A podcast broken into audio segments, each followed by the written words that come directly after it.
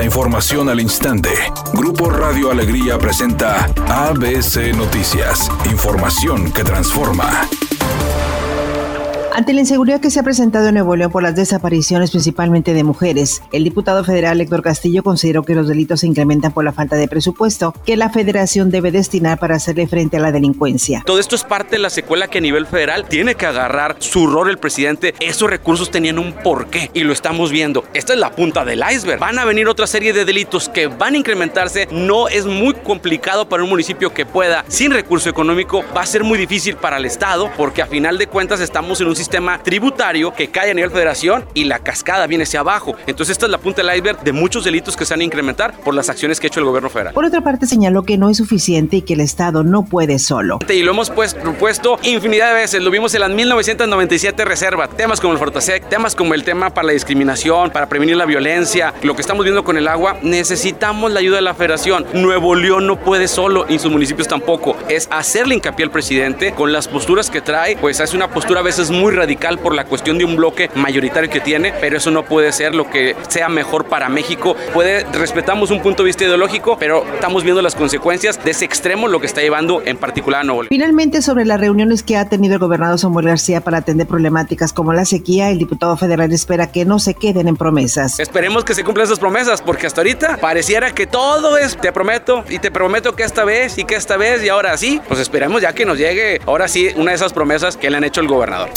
La Asociación Ciudadanos en Apoyo a los Derechos Humanos AC condenó la desaparición de mujeres y niñas en Nuevo León, urgiendo detener estos hechos que requieren de la atención inmediata y contundente de las autoridades de todos los niveles de gobierno. Además, enfatizó que se requiere de autoridades comprometidas, capacitadas y sensibilizadas para que realicen su trabajo, no solo de anotar casos y actualizar las cifras, sino impidiendo que siga la violencia y las desapariciones. De acuerdo con las cifras del Registro Nacional de Personas Desaparecidas de la Comisión Nacional de Búsqueda 2022, del 8 de marzo al 8 de abril en Nuevo León se han registrado 174 desapariciones, de las cuales 81 son mujeres y hasta la fecha 22 siguen sin ser localizadas. Además, Kadak aseguró que la sociedad tiene derecho a vivir en paz con seguridad, derechos humanos garantizados y tutelado por un Estado.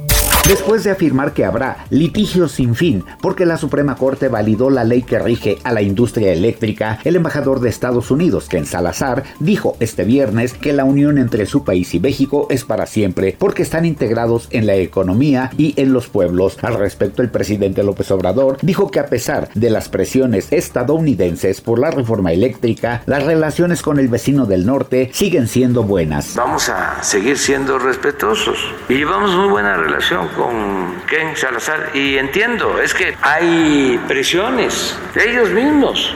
Podemos discrepar de manera respetuosa. Editorial ABC con Eduardo Garza. Los municipios aumentaron el perdial este año hasta en un 100%. La gente está respondiendo en el pago. Monterrey ha recaudado en tres meses más de 1.100 millones de pesos. Escobedo 135 millones de pesos, 36% más que el año pasado. Santa Catarina 129 millones, Guadalupe 293 millones. Pero ahora hay que invertirlos en calles, avenidas, alumbrados, seguridad. No se les está viendo nada. La gente responde con el pago. A los municipios les corresponde responder responder en atención y servicios, ¿a poco no?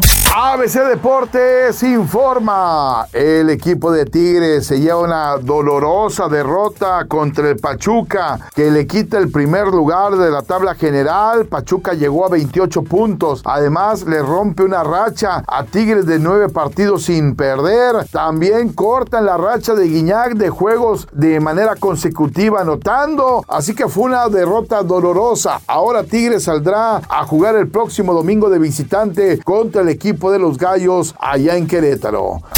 Atención fanáticos de la serie española Élite, hoy se estrena la tan esperada quinta temporada. Habrá nuevos personajes y nuevas historias que contar. Muchos de los alumnos de las encinas reaparecerán en las aulas de esta prestigiada escuela, mientras que unos más se sumarán al elenco para dar de qué hablar y atrapar a los televidentes en sus nuevas polémicas.